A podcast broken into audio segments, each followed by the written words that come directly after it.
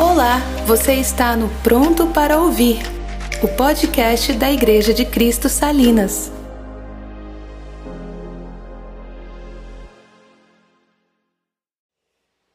Abra sua Bíblia em Isaías, capítulo 9.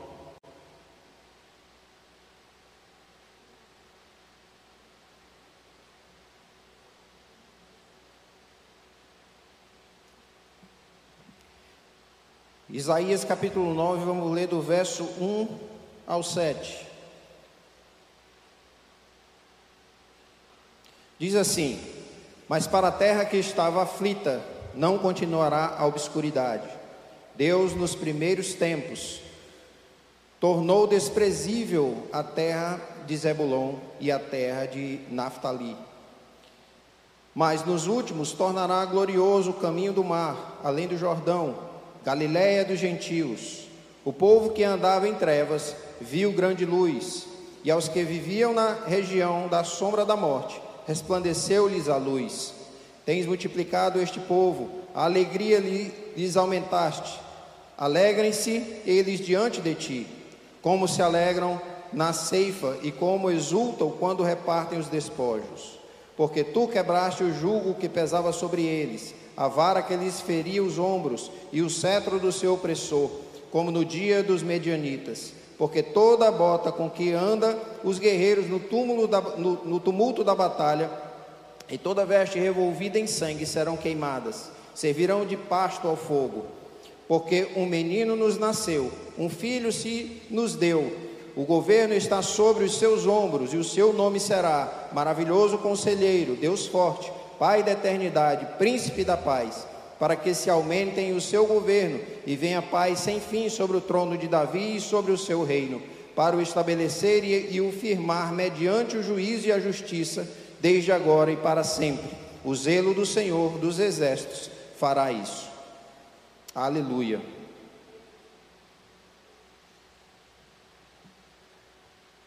Isaías vem com essa, com essa profecia num tempo aonde o povo de Judá é, sofria uma aflição, né, sofria uma, uma, um temor muito grande, aonde dois reinos haviam se unido para guerrear contra Judá. E é, Judá estava no, num período tenso, num momento tenso eles eles tinham essa, essa mensagem de Deus nesse momento da vida muito pesado, num momento de temor, né, num momento de desespero. O interessante é que a, o povo de Judá colocava, nesse período, tinha colocado sua confiança na sua própria capacidade, tinha colocado sua confiança no poder político, no poder bélico, aonde o povo teria força, capacidade e poder próprio para solucionar os seus problemas. Judá havia se afastado de Deus, se afastado do, é, da obediência a Deus, do propósito que Deus tinha instituído para ser, para ajudar a ser, para aquele povo caminhar.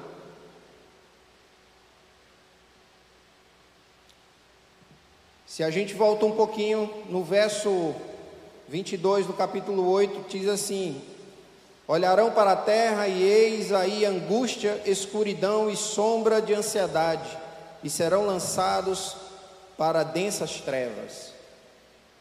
O contexto de Judá, quando essa profecia vem, era um contexto de afastamento de Deus. Eles tinham buscado conselhos em videntes, em é, médiums. O que Deus tinha para ajudar era obediência ao Deus que o separou, ao Deus que o chamou, desde a época de Abraão. Ele separou esse povo para obediência completa a Ele. aos seus preceitos, aos seus mandamentos, à sua vontade. E Deus era o Senhor de Judá. Mas Judá vai atrás de da feitiçaria, vai atrás de outros meios, vai atrás de outros caminhos para buscar salvação, para buscar orientação, para buscar direção. E aí o texto fala que são densas trevas, estava a sombra da morte, estava na escuridão.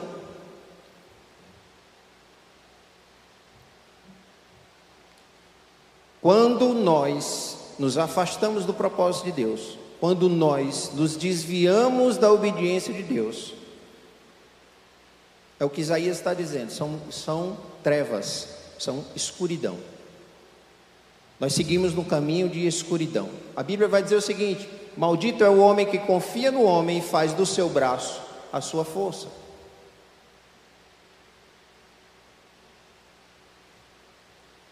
Confiar no próprio potencial, confiar na própria força, na própria capacidade. O que aconteceu com Judá não é diferente de nós. Porque quanto mais confiamos em nós e na nossa capacidade, mais nos afastamos de Deus e da dependência dele. A confiança de José era tão forte no poder bélico que ele, o rei Acai, se une ao exército da Assíria. E ele faz uma aliança com um povo pagão, com medo da luta, com medo da guerra, ele faz uma aliança com um povo pagão. Faz um casamento em julgo desigual.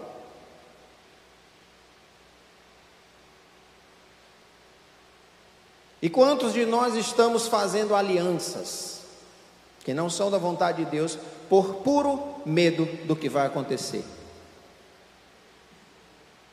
Fazemos acordos e alianças por medo do que vai acontecer, por medo da batalha, por medo da luta, e essa batalha pode ser a batalha da vida, a luta do dia a dia, e nós vamos negociando acordos e fazendo alianças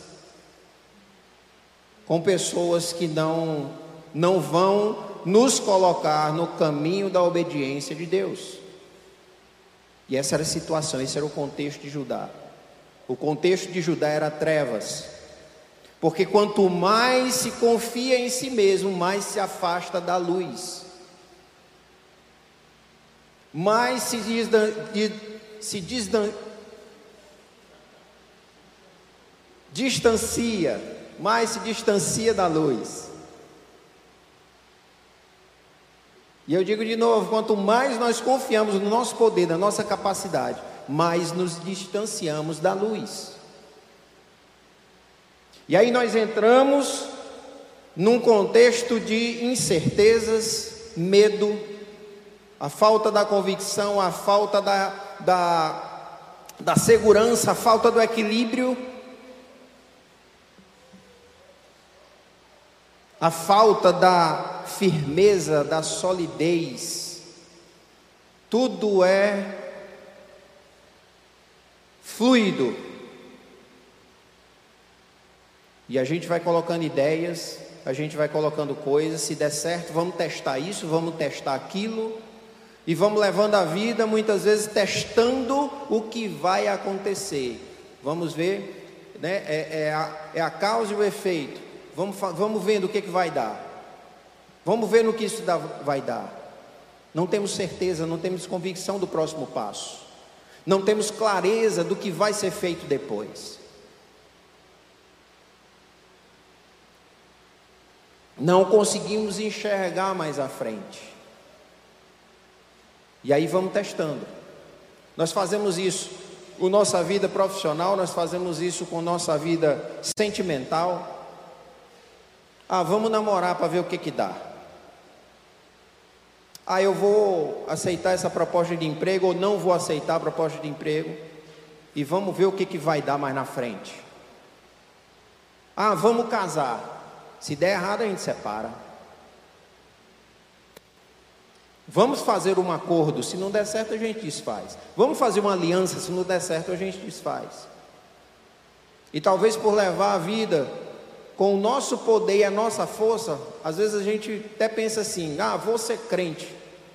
Se não der certo, vou procurar outra religião.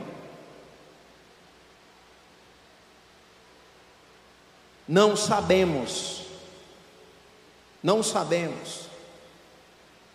E enquanto isso, vamos nos afastando cada vez mais da luz, nos afastando cada vez mais de Deus e o seu conhecimento, a sua obediência.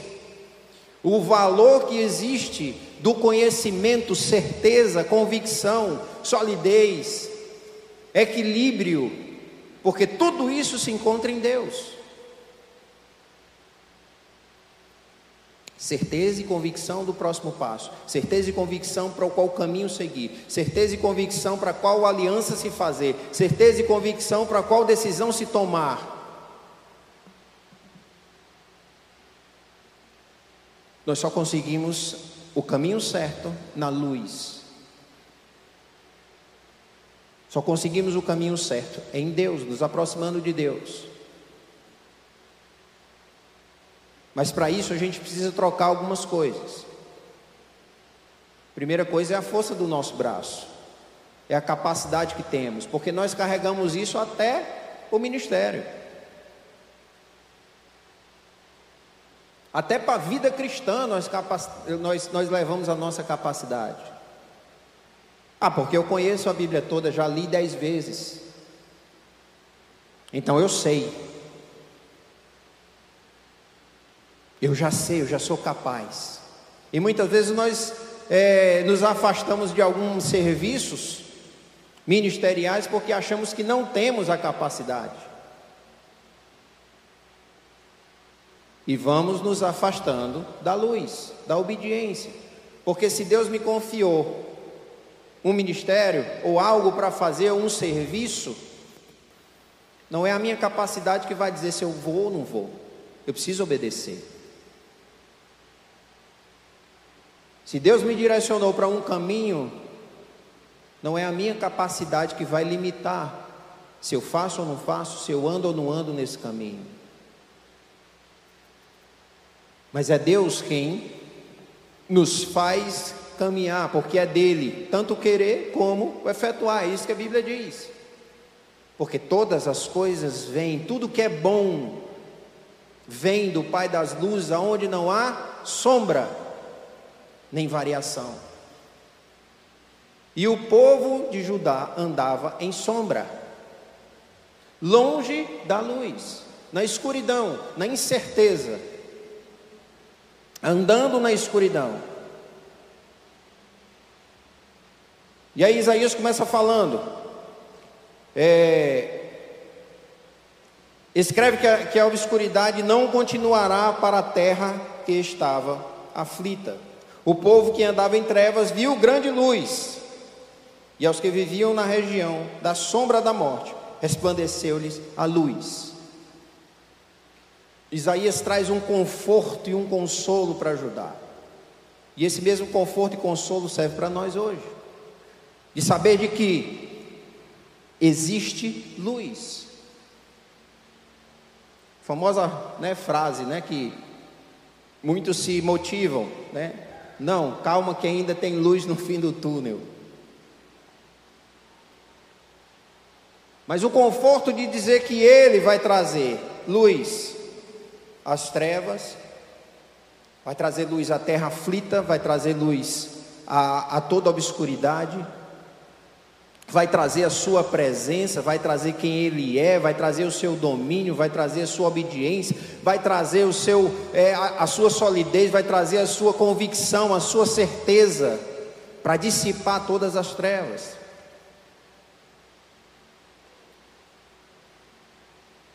E preste atenção numa coisa: nós não fomos criados, nós não fomos feitos com a capacidade de gerar luz. Quando Deus cria o homem, Ele cria o homem do pó, sobra fôlego de vida nele, Deus dá vida, mas essa vida que é soprada no homem não é capaz de gerar luz. Nós somos incapazes de gerar luz. Precisamos colocar isso na cabeça. Nós somos incapazes de gerar certezas, convicções. Nós somos incapazes de gerar segurança, equilíbrio. Incapazes. Precisamos assumir essa condição. Porque fomos criados para depender de Deus, para estar perto da luz. Fomos criados para refletir essa luz. Nós não somos capazes de gerar, mas nós podemos refletir a luz. Essa luz que vem de Deus, essa luz que é Deus. Por isso o texto diz de Gênesis: a imagem de Deus os criou. Homem e mulher os criou, imagem e semelhança. A imagem ela só pode refletir, ela não cria, ela não gera, ela só pode refletir essa luz. Nós, por nós mesmos, não podemos produzir luz nenhuma. A única coisa que a gente pode produzir é trevas, é incerteza, é incapacidade, é dúvida. Só Deus pode produzir certeza.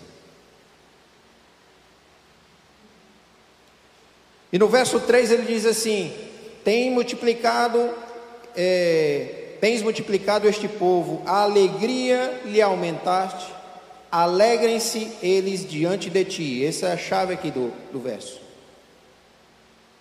Alegrem-se eles diante de ti, como se alegram na ceifa ou com ou como exultam quando repartem os espojos.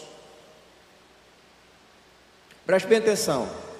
O povo de Judá estava com medo de uma guerra, estava com medo de uma, é, de uma luta, estava com medo e receoso daquilo ali. E aí o profeta diz assim: alegrem-se. Tem multiplicado o povo. E alegrem-se nele, alegrem-se em ti, em Deus. A alegria, a razão da alegria precisa ser em Deus. Como se. Aí ele dá uma uma referência para que a gente tenha ideia de como deve funcionar essa alegria. Aí ele diz: como se alegrem, alegram na ceifa, como aquele povo tem se alegrado no sustento, naquilo que é preciso para eles comerem e terem ali a, a, a, a suficiência para a vida.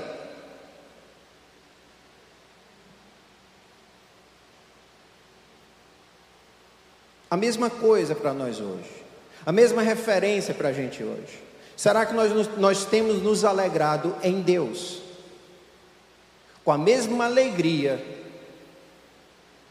que a gente faz uma feira e bota dentro de casa a feira e tem aquela satisfação de estar tá colocando comida dentro de casa, tem a satisfação de ter um trabalho, tem a satisfação de ter recursos. Tem a satisfação de comer uma pizza quando sai, tem a satisfação de comer o que quer em casa, ou ter alimento dentro de casa e poder comer. Será que a nossa alegria é simplesmente porque nós temos recurso e achamos que é a força do nosso braço que coloca recurso dentro da nossa casa? Ou que nós precisamos aumentar a capacidade de poder do nosso braço para colocar recurso? ou para poder comer e nos alimentar, aquilo que é preciso para a gente viver. E hoje em dia tem se ampliado muito a necessidade de viver, né? porque hoje ninguém vive sem um aparelho eletrônico, ninguém vive sem um carro do ano, ninguém vive sem um bocado de coisa.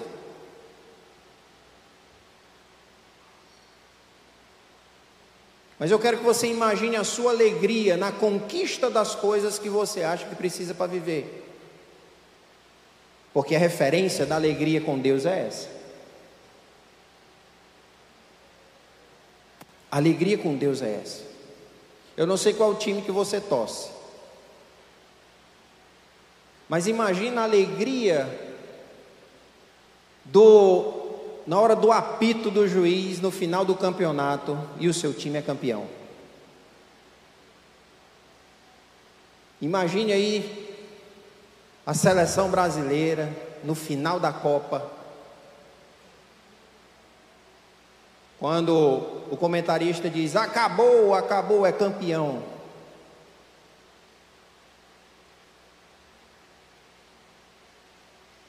Eu não sei, mas acho que a gente devia comprar fogos, né? Traque, fazer a festa no Natal. Alegria em Deus. Alegria em Deus. E ele dá outra referência. E como exultam quando repartem os despojos. Os despojos só era repartido depois da vitória. Depois que se guerreava e se tinha vitória. Se repartiam os despojos. E a outra referência que Isaías dá, trazendo a memória daquele povo e trazendo a memória para nós hoje. A alegria em Deus é como a alegria de quem acabou de ter vitória, é a alegria de quem acabou de receber um laudo do médico dizendo assim: não tem mais câncer. É a alegria do laudo do médico quando diz assim: seu filho não tem nada.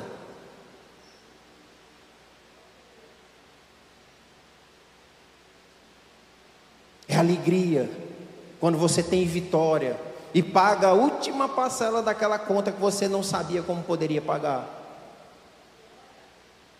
É alegria em Deus.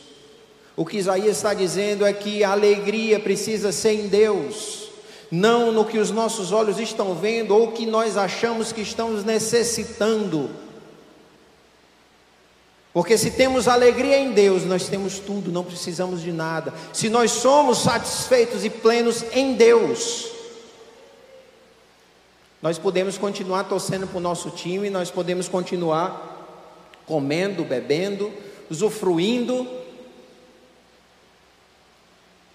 Nós podemos continuar comemorando após as vitórias, mas nada disso se compara à nossa alegria em Deus e entender que se nós temos o sustento, ou se temos a vitória, é por causa de Deus, é por causa da luz. E nós só vamos conquistar isso na luz, não nas trevas dos nossos desígnios, dos nossos pensamentos, das nossas vontades, mas na vontade e obediência de Deus. Na vontade e na obediência de Deus. E os versos 4, 5 e 6 são três versos que começam com o porquê.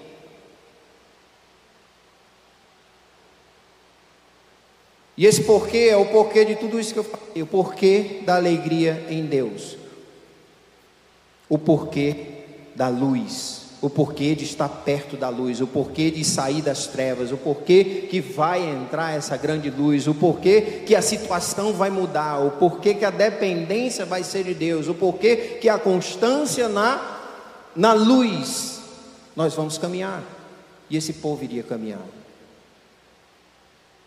E o verso 4 diz assim: Porque tu quebrastes o jugo que pesava sobre eles, e a vara que lhes feria os ombros, e o cetro do seu opressor, como no dia dos medianitas.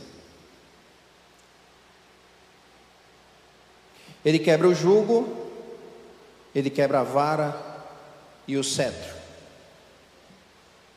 Ele produz liberdade, a luz vai produzir liberdade, a alegria vai produzir, essa alegria em Deus vai produzir liberdade, porque não estamos mais cativos ao que temos que comer, vestir, beber, não estamos mais cativos às notícias ruins que, que a gente tem que ter é, vitória sobre elas, as situações ruins, as lutas que nós teremos que ter vitória sobre elas. Estamos livres de tudo isso, estamos livres de tudo isso. E ele, e ele faz uma referência, trazendo à memória aquele povo, os dias medianitas. Gente, quais eram os dias medianitas? O que, é que eles estavam. É, qual era a referência que Isaías estava colocando aqui? Isaías estava colocando um episódio na história de Judá, onde 300 homens de Gideão venceram mais de 150, 135 mil homens. 300 homens tiveram vitória sobre 135 mil homens. Esses foram ditos os dias de Medianitas. aonde não era a capacidade de 300 homens, aonde não era a força de 300 homens, aonde não era a agilidade, a habilidade daqueles 300 homens, mas era a luz, era a luz agindo, porque foram 300 homens obedientes. 300 homens obedientes tiveram vitória sobre 135 mil homens.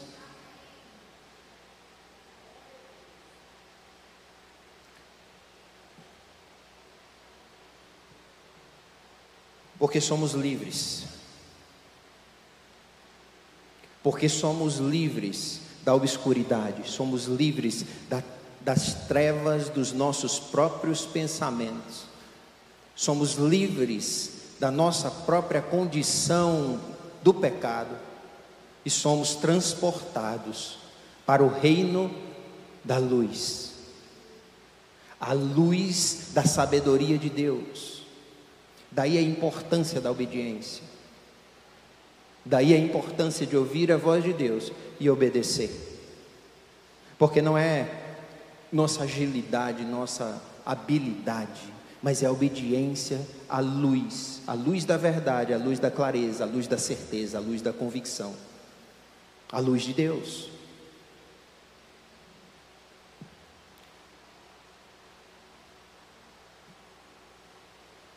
Mas infelizmente nós esquecemos alguns, é, na verdade, o milagre da nossa libertação. Isaías teve aqui que lembrar o povo dos dias de Medianitas para dizer assim: Deus livrou vocês, Deus guardou vocês, Deus deu vitória por causa da obediência de vocês com 300 homens sobre 135 mil. Mas vocês esqueceram e se voltaram para é, para os feiticeiros, para o conselho errado, para o conselho ruim, se voltaram para si mesmo e achando que, que o poder de vocês e a aliança com outro exército vai dar resultado. Vocês esqueceram de quem eu sou. Esqueceram de que eu trago livramento. E nós, infelizmente, esquecemos de que Ele nos libertou, de que nós somos livres. Principalmente nas dificuldades, né, gente? Quando enfrentamos dificuldades. Tem um. Acho que a primeira coisa é um vala-me Deus, né? Né? Que a gente dá na dificuldade. Vala-me Deus. Misericórdia. Mas na nossa cabeça, como é que funciona? Preciso solucionar esse problema. Preciso dar um jeito de resolver.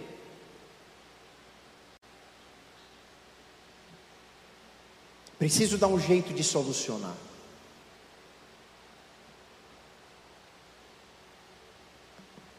Preciso dar um jeito de resolver esse problema. E aí eu coloco a força do meu braço à frente, esqueço da obediência e buscar a Deus qual é o caminho a seguir. Lembram, lembrem dos dias de Medianitas. Lembrem que o Senhor e a obediência a Deus, precisamos nos lembrar disso todos os dias, que obedecer a Deus nos faz vencer sobre 185 mil homens.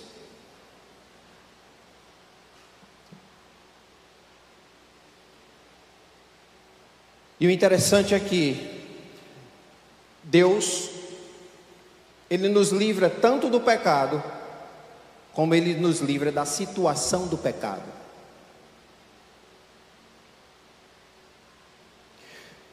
Deus não muda o jugo do pecado, a fim de mudar o jugo da opressão. Na verdade, ele muda o jugo do pecado a fim de mudar a opressão, mas ele não muda o jugo do pecado com um jugo maior. Quero explicar isso melhor. A diferença que a luz faz em nós, tirando todas as trevas, tirando todo o pecado, a renovando a nossa mente, que nos faz ser, é, achar que somos capazes, que a força do meu braço é o nosso, nosso guia, nossa força. Ele transforma nossa mente e nosso coração e também transforma a situação.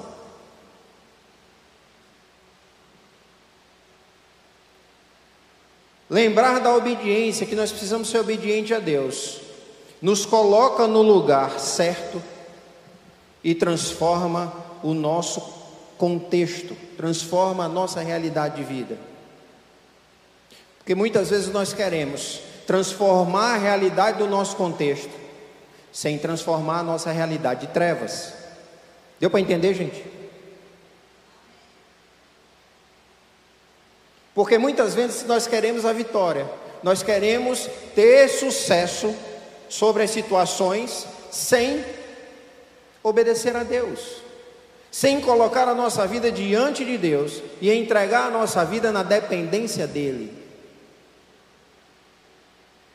Quando lembramos dos dias de Medianitas, nós lembramos de que a obediência a Deus não só transformou aqueles homens, como transformou a guerra em vitória. Esse é o segredo. Esse é o segredo porque em muitas situações não temos vitória. Esse é o segredo porque em muitas situações a coisa ainda não mudou. Porque não fomos obedientes o suficiente não obedecemos suficiente. Ainda fica aquela aquele pedacinho.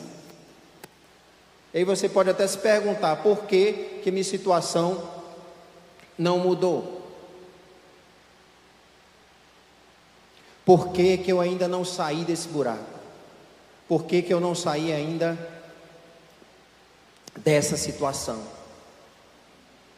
E a gente às vezes bota até em Deus, não, porque Deus não está olhando para mim, Deus não está me valendo, Deus não está me, me auxiliando, Deus não está interessado em mim. Mas a questão não é essa, a questão é: eu estou interessado em Deus, eu estou colocando minha vida em Deus, eu entreguei a minha vida para Deus, na dependência de Deus, em obediência, obediência total não é obediência parcial. Os dias de medianitas me fala isso, 300 homens contra 135 mil. Eu pergunto a você, se você soubesse os números, você ia? Ninguém faz essa aposta.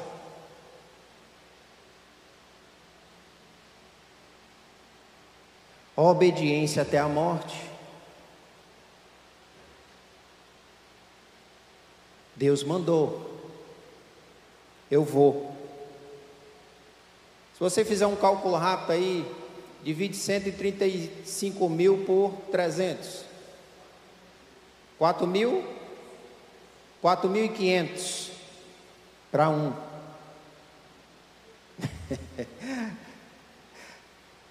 Ninguém faz essa aposta. É esse tipo de entrega e obediência que transforma o meio que transforma a situação, que transforma o contexto. É esse tipo de obediência. É essa obediência que a luz promove. Esse é o primeiro porquê. Por que a nossa alegria em Deus? Por quê? Porque a nossa entrega é total. A nossa alegria é nele, não na situação. A nossa alegria é em obedecê-lo, não na situação. Quando nos entregamos totalmente, ele nos muda, nos transforma, nos livra e nos livra também da situação, nos dando vitória em todas as coisas. Deu para entender, gente? No 5 nós temos o segundo porquê, porque toda bota com que anda o guerreiro no tumulto da batalha e toda veste revolvida em sangue serão queimadas, servirão de pasto ao fogo.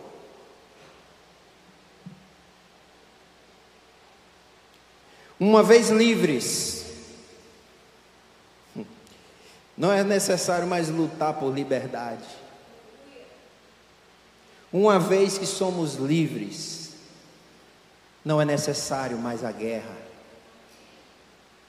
Todas as roupas, as vestes que estão manchadas com o nosso sangue e o sangue dos nossos opositores.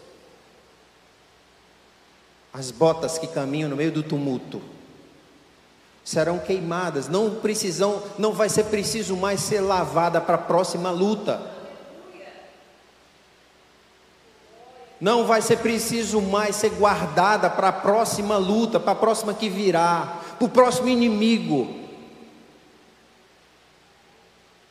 Ela vai ser pasto para fogo, vão ser queimadas, vai ser extinto. Uma vez livres, nós podemos ter paz em todas as coisas. Não existe mais opositor, não existe mais inimigo, não existe mais quem se oponha. Porque Ele é quem cuida de nós. Abandonar as trevas e ir para a luz nos traz essa liberdade, uma liberdade que nunca mais nós precisamos lutar. E essa é a realidade, querido.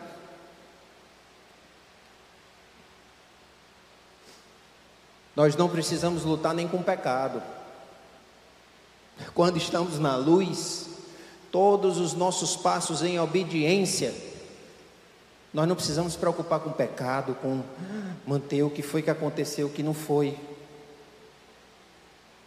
E aquelas velhas perguntas ah, será que se eu, se eu for crente eu posso fumar um cigarro? Será que se eu for crente eu posso fumar maconha? Será que se eu for crente eu posso beber é, é, uma, um uísque, uma cerveja? Será que se eu for crente eu posso me divorciar? Será que se eu for crente eu posso fazer uma tatuagem? Será que se eu for crente? Gente, tem tanta pergunta boba.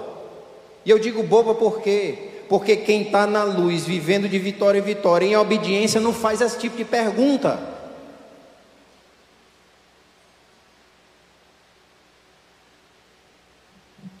É outra pergunta que se faz. A pergunta é: o que é que eu faço, Deus, para te agradar mais? O que é que eu posso abrir mão para te agradar mais? Porque tu é a minha alegria.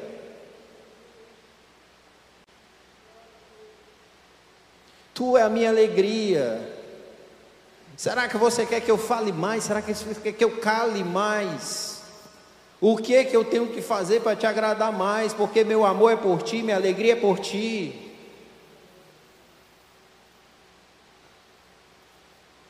A minha vitória está em ti.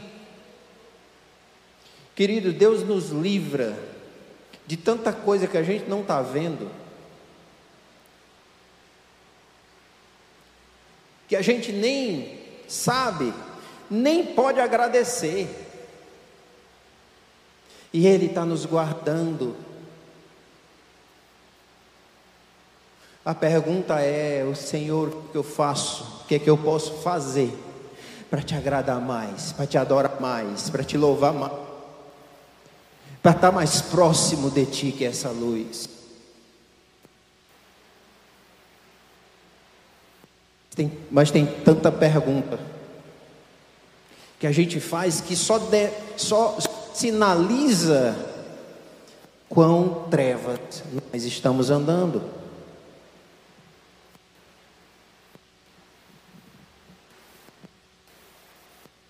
Sinaliza a escuridão, sombra, a sombra que nos atola, a falta de luz, Porque se somos livres, não podemos queimar as botas, queimar a roupa da batalha. Não existe luta. Só existe vitória, só existe gratidão, só existe louvor, só existe adoração. Só existe santo, santo, santo, santo, santo, santo, santo.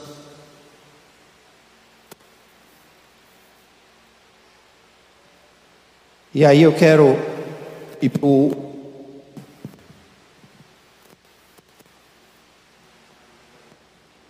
Eu quero ir para o último porquê. E esse último porquê E está no verso 6. Ele é o maior motivo da alegria, fundamenta todos os outros motivos, todos os outros porquês. E o texto diz assim: Porque o menino nos nasceu, um filho se nos deu, o governo está sobre os seus ombros, o seu nome será maravilhoso conselheiro, Deus forte, Pai da eternidade, Príncipe da paz.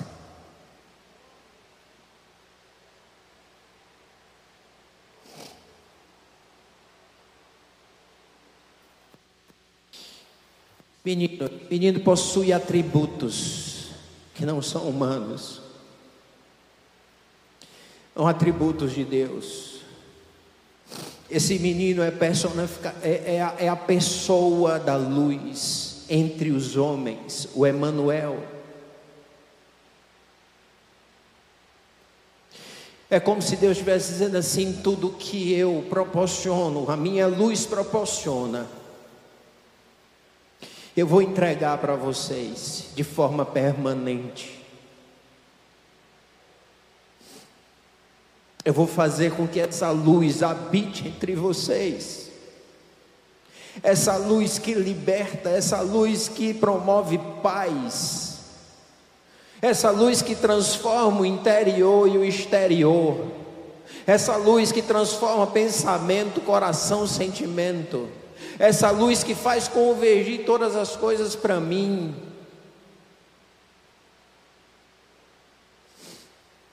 Eu vou colocar entre vocês de forma humana, para que Ele caminhe no meio de vocês, para que Ele toque em vocês, e vocês sintam o toque da luz. Vocês sintam o toque desse Deus. É como se ele dissesse para ajudar o seguinte: eu não sou mais um Deus aqui de longe, eu não quero mais ser um Deus aqui de longe. Aonde vocês vão me obedecer de longe, aonde vocês não têm contato comigo, apenas a minha voz, ou alguns recados que eu mando para vocês e alguns sinais que eu coloco. Mas eu vou dar a oportunidade de vocês para que vocês entendam o que é a luz. Eu vou colocar de forma que vocês entendam. Eu vou colocar de forma que vocês compreendam. Vou enviar meu filho. E ele fala como uma figura de um menino. Talvez eu e você, como o povo de Judá, esteja esperando um general para guerrear nossas guerras. Esteja esperando um homem grande, forte. Porque esse, essa é a imagem que nós construímos do nosso Salvador. Aquele gigante forte. Mas ele manda um menino. Ele fala que vai dar um menino nos nasceu um maravilhoso conselheiro. Esse menino, uma figura tão frágil, uma figura tão singela, uma figura tão simples. Uma figura onde eu e você vamos passar e dizer assim: é um menino. É o oposto do nosso do nosso pensamento, do que a, do que a, do que a escuridão tem construído em nós, de grandeza, de coisas grandes, de números, de quantidade. É o que as trevas têm construído em nós. São os nossos pensamentos, o nosso coração caído, a nossa mente caída, acha que a grandeza, o poder, a força, se encontra num, num estereótipo gigantesco e que enche os olhos, que combina com o egoísmo do nosso coração, que combina com a, a sombra do nosso coração. Talvez aquele povo, naquele momento de desespero, eminente guerra, queria um, um gigante montado num cavalo gigantesco, musculoso. E Isaías diz: um menino. É um menino. Não é do jeito que nós queremos, não é do jeito que a gente pensa, não é do jeito que a gente estruturou. E nesse menino se encontra todos os atributos de Deus, e nesse menino se encontra todo poder e majestade. Nesse menino se encontra tudo que é real, verdadeiro.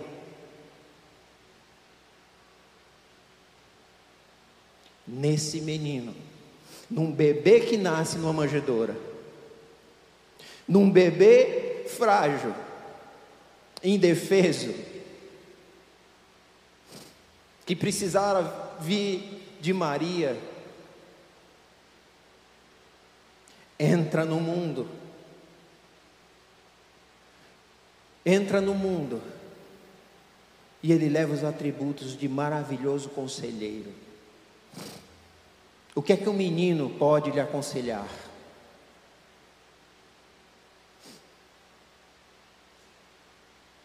Às vezes a gente dissesse assim, menino não sabe, sabe de nada. O menino não sabe de nada.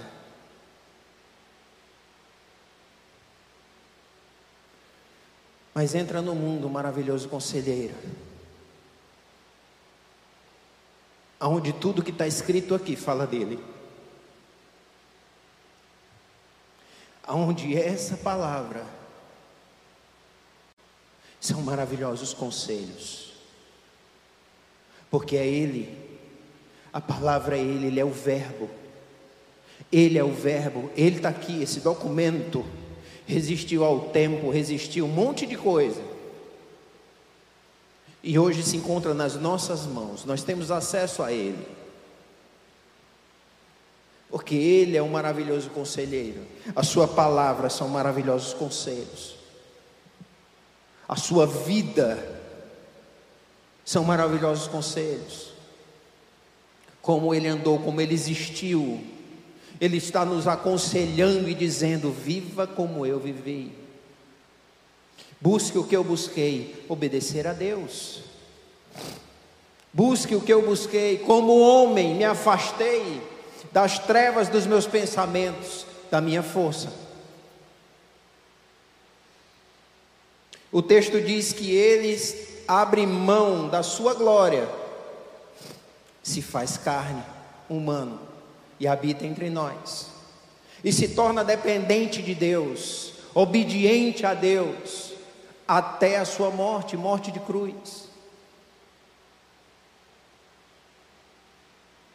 E uma das suas últimas orações ele diz: Pai, se afasta de mim esse cálice se for possível.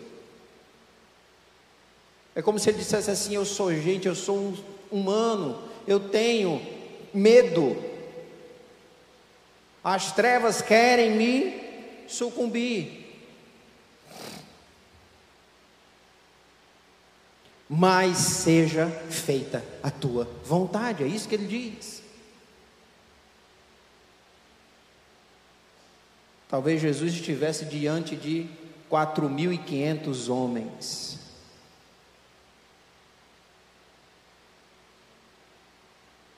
E ele disse: possível, passa. Se possível, eu não quero enfrentar esses homens, mas seja feita a tua vontade.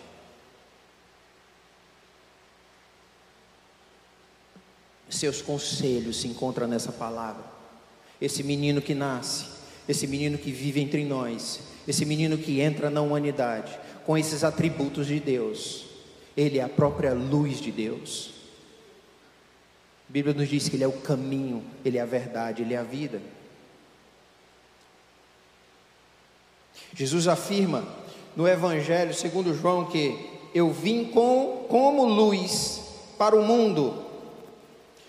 Está em João 12, o verso 46.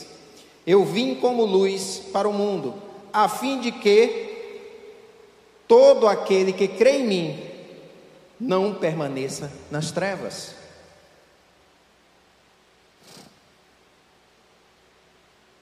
Ele é a luz. Essa luz que é o motivo da alegria. Alegria como a conquista do sustento.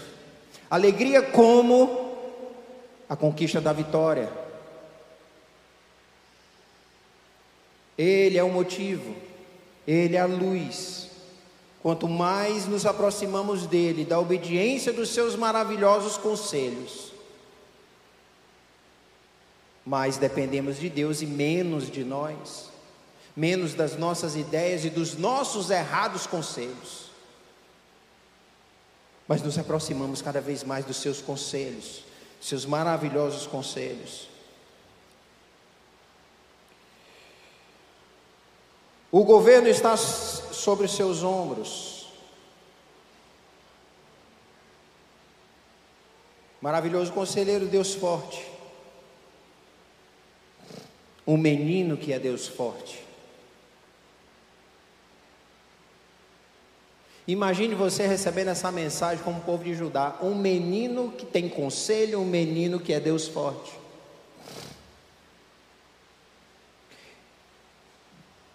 e príncipe da paz, pai da eternidade. Não é que o menino pode ser pai. Pai da eternidade príncipe da paz. Entenda, entenda de quando esse menino nasce, ele vai numa manjedoura, ele vem ali como um bebê, uma criança. Entenda. Esse é Emmanuel, que significa Deus conosco. Ele é o próprio Deus que habita entre nós. Ele é o próprio Deus, a própria presença, a manifestação de Deus entre nós. A própria manifestação de Deus no nosso meio.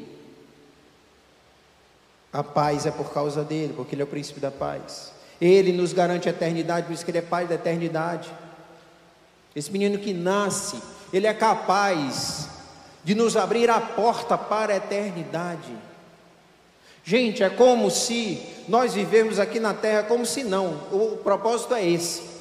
Nós vivemos aqui na terra, nos aproximando cada vez mais da luz, cada vez mais da luz, através dos maravilhosos conselheiros, entendendo que Jesus é esse que abre a porta para que a gente esteja plenamente na luz, na eternidade.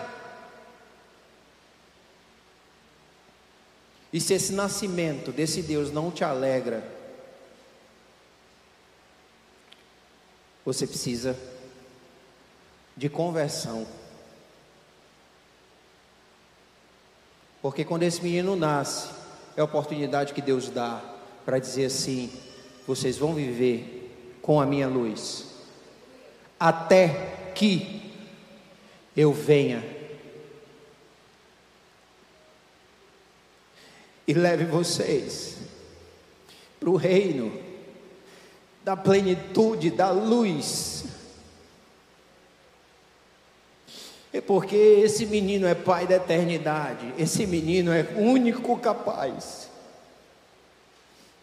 o único capaz de, através dele, ser gerado filhos para a eternidade filhos para o encontro com Deus na eternidade, na plenitude da sua luz, na plenitude da sua sabedoria, amor e tudo o que essa luz significa. Tudo o que ela significa.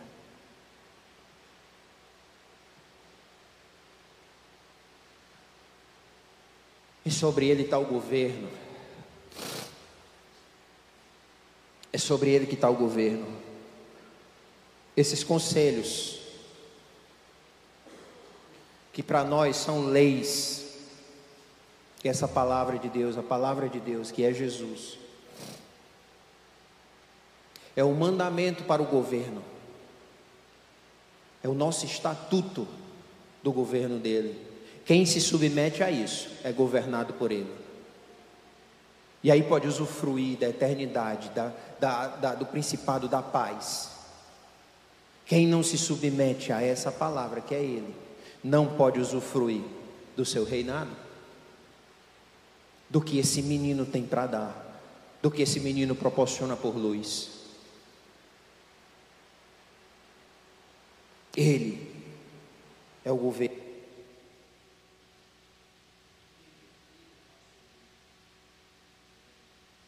Ele é o nosso governo. Quem não se submete ao seu governo está dependendo de Bolsonaro, Lula e, qual, e os outros que tem aí. Quem não se submete a esse governo está dependendo de impostos e outras coisas que são colocadas aí pelo governo. Quem não submete a esse governo está dependendo do, do, é, do limite aí do salário mínimo e das regras de remuneração. Quem não se submete a esse governo está se submetendo à dependência da Polícia Federal, Estadual, Militar e.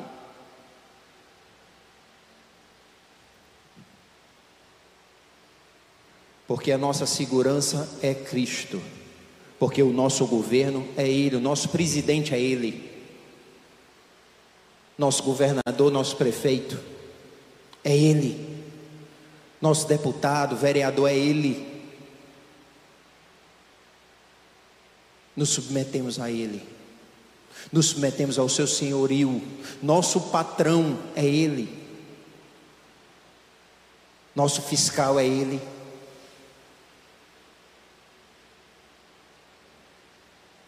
Nosso general é Ele. Nossas forças armadas é Ele. O governo está sobre ele. Nós precisamos é nos submeter a esse menino.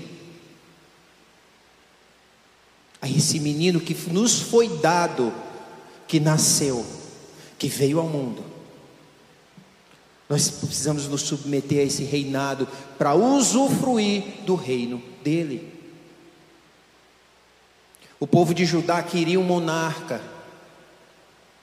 O povo de Judá pediu, Deus tinha separado o povo para ser é, exclusividade dele. Ele reinaria, Deus reinaria sobre esse povo. Mas o povo pediu um rei. E aí Deus diz assim: é rei que vocês querem? Está escrito, gente, aqui na palavra: é rei que vocês querem? Ó, oh, vou dizer para vocês, estou parafraseando, certo? Vou dizer para vocês que não é bom. Mas é rei que vocês querem? Tudo bem, eu vou dar rei. E aí o povo se organiza como uma monarquia. E aí vem os reis, muitos deles foram terríveis, a história conta.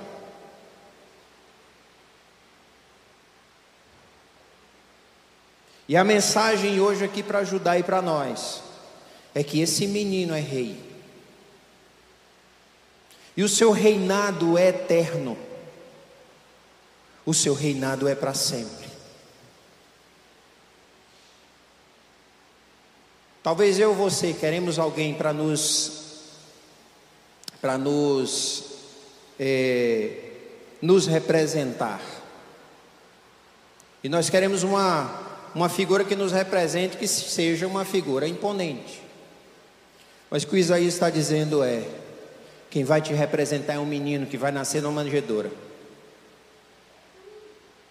Não importa o que você está vendo ou o que você acha, esse menino é o Emanuel, é o Deus conosco. Creia nele, se submeta a ele, adore-o. Mesmo que você veja um menino, creia nele, coloque sua vida nele mesmo que você veja o menino. Por isso que é fé. Por isso que crê em Jesus, usufruir dessa luz, estar na luz e entrar na luz só através de fé. Porque você não vai ver o que você quer. Você não vai enxergar o que você quer. Você só entra por fé. Você só entra para esse reino por fé. Creia no menino. Creia. Aqui tem uma, uma imagem, uma foto de uma manjedoura. Creia nesse menino. Assim como os magos vieram e creram. foram lá e depositaram diante dele ali os seus presentes, a sua adoração, a sua entrega. Ele ainda era menino. Eu quero finalizar dizendo o seguinte: todas essas coisas que Isaías falava, de um reino de paz, de um reino de luz, de é, o governo de paz, um governo justo. Isaías não estava falando do arrebatamento. Entenda, Isaías não estava falando da vida na eternidade, Isaías estava falando da vida na terra, por causa desse menino.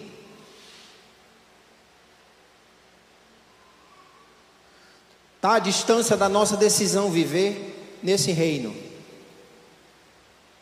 Que isso tudo seja realidade. Que tudo que Isaías profetizou seja realidade na nossa vida. Está à distância da nossa decisão de obedecer e confiar por fé.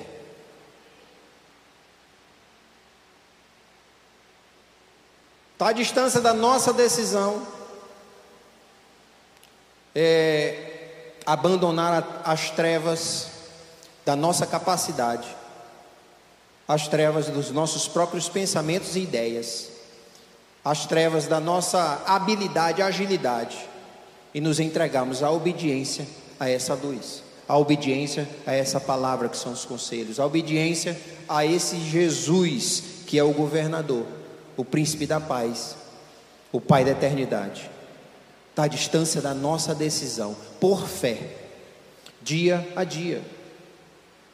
Eu não estou falando aqui para você se converter hoje, não. Eu estou falando para você se converter hoje, amanhã, depois da manhã, depois, depois da manhã e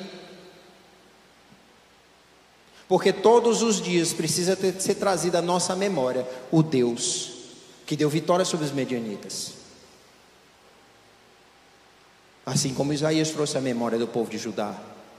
Todos os dias tem que ter trazido à nossa memória a luz, Jesus. Nós comemoramos o Natal no final do ano. Nós comemoramos é, a o encontro familiar, mas poucos de nós comemoramos a entrada da luz, o Emmanuel, Deus conosco. Talvez o que nos atrai à festa seja encontrar os familiares e amigos. Talvez o que nos atrai às festas seja as comidas diferentes e a gastronomia tradicional da época. Talvez o que nos atrai à festa seja as, as pequenas luzes, os enfeites, Talvez o que nos atrai à festa seja uma memória da nossa infância com os nossos pais e ali, aquele momento gostoso de estar junto em família. Mas o que eu quero dizer para você é que tem que ser trazido à memória o Deus que deu vitórias medianitas, o Deus que livra da sombra da morte, o Deus que nos livra do pecado, o Deus que nos livra das situações o Deus que só pode ser servido em submissão completa a Ele. Que esse seja o motivo do nosso festejo nesse final de ano. Porque um filho nos foi dado, nos nasceu. E o seu nome é Emanuel, maravilhoso conselheiro, Deus forte, Pai da eternidade, príncipe da paz. Isso tem que estar no nosso festejo. Podemos enfeitar nossa casa, vamos enfeitando a igreja, mas o motivo da nossa festa não é Papai Noel e seus presentes. É Jesus Cristo. Esse é o motivo da nossa. Por essa razão. Esse é o motivo. Teve um bocado de gente que se espantou aí com o Papai Noel beijando outro homem, né? Gente, confesso para vocês que eu não me abalei com isso. Porque eu nunca ensinei minhas filhas que Papai Noel era Natal. Então não fez diferença. Não fez diferença para mim. Papai Noel é a invenção da Coca-Cola, que agora ganhou um plus LGBTKSTD, um bocado de letra aí que tem agora a sigla que eu não sei. não faz diferença para o nosso Natal.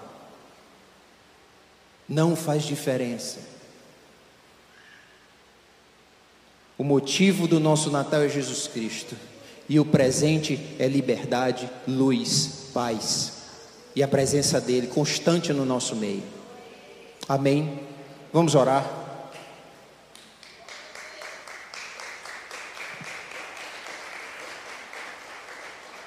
Bom, gente, se essas palmas é para Jesus, tem que ser melhor, né?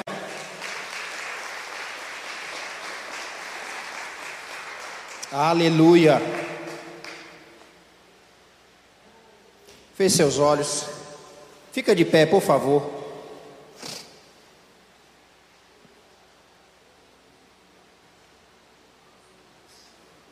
Que nessa, nesse momento de oração você coloque sua vida diante de Deus, porque nós estamos todos os dias diante, diante da escolha. Eu sigo a sombra e a escuridão da minha capacidade, dos meus pensamentos, do meu poder próprio, e continuo tomando decisões desequilibradas, ou eu me submeto à vontade soberana e completa de Deus. Eu espero que nessa oração você coloque sua vida em submissão à vontade soberana de Deus. Isso significa ler mais os conselhos, os mandamentos, a palavra de Deus, buscar mais a presença da luz, orar mais, jejuar mais, buscar mais aconselhamento e comunhão. Isso significa pelo menos chegar a 10 horas para o culto, para estar juntos com os irmãos no horário que nós combinamos. Isso significa levar mais a sério a vida com Deus, não trocar outra coisa por Deus, não trocar tempo de trabalho, tempo de lazer, pela presença de Deus, pela palavra de Deus. Na verdade, fazer o nosso tempo de trabalho, o nosso tempo de lazer, adoração e louvor a Deus. É nesse sentido que eu quero que você ore. Essa entrega da vida, que todas as coisas que a sua vida pode produzir, glorifique a Deus.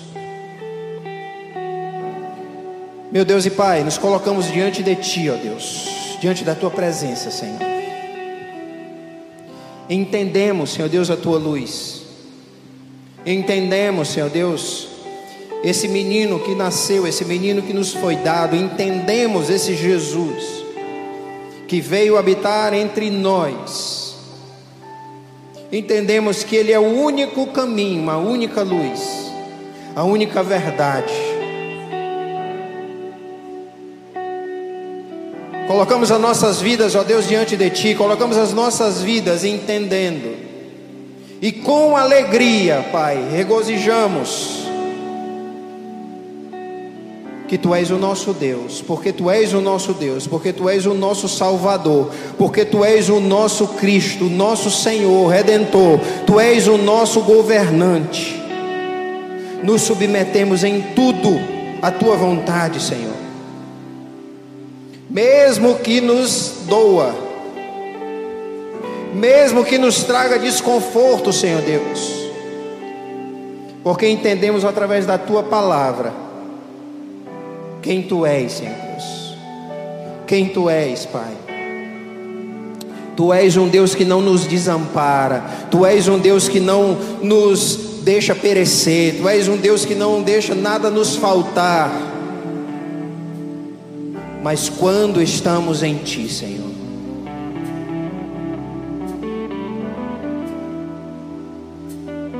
Tu és Deus, Tu és Senhor das nossas vidas. Nos submetemos à Tua vontade, Pai. E queremos te dizer hoje, e a mesma coisa que nós vamos te dizer amanhã e depois de amanhã: Tu és Senhor das nossas vidas. Queremos, Deus, mais da tua palavra, mais da tua presença, mais do teu amor, mais, ó Deus, da tua é, sabedoria, mais do teu conhecimento, do teu discernimento. Que teu Espírito esteja nos conduzindo, que o teu Espírito esteja nos enchendo, nos preenchendo. Que o teu Espírito nos esteja auxiliando para que a gente continue na luz, andando na luz porque a luz é a tua habitação, a luz é o teu lugar. Transforma, Deus, as nossas alegrias, as nossas paixões. Não te peço, ó Deus, que, que nos tire os sentimentos, mas eu te peço, ó Deus, que converta os nossos sentimentos a Ti, que Tu seja o nosso primeiro amor, o nosso maior amor, a nossa maior paixão. Que tu seja, Deus, o número um nas nossas vidas, acima de nós e acima de todos, Pai. Preenche-nos, ó Deus, enche-nos, Pai, nos batiza, Senhor, com a tua luz. Nos alegra o coração nela, nos alegra o coração em Ti, que o nosso, o motivo da nossa alegria seja Jesus, Pai. Seja essa luz que habita em nós, seja essa luz que habita entre nós. Muito obrigado, Pai, por ter enviado o teu filho. Muito obrigado, Senhor Deus, por ter nos libertado, ó Deus, do pecado e das nossas transgressões, Pai. Oh Deus, e que esse que essa libertação reflita, Pai, no nosso entorno, na vida dos que amamos, na vida dos que convivemos. Para que o teu reino aumente para que o teu reino aumente, como diz no verso 7, Pai, capítulo 9 de Isaías. Para que o teu reino aumente, nos leva a pregar o teu evangelho, Pai, nos leva a espalhar a tua luz, com convicção e certeza de quem tu és, porque experimentamos dessa luz. Em nome de Jesus, que o teu amor, Deus, que a tua graça, consolação do Espírito, que o Evangelho do Senhor Jesus esteja conosco todos os dias e com todo o povo de Deus na face dessa terra, em nome do Pai, do Filho e do Espírito Santo. Amém. Amém. Você também encontra essa mensagem em vídeo em nosso canal do YouTube, Igreja de Cristo Salinas.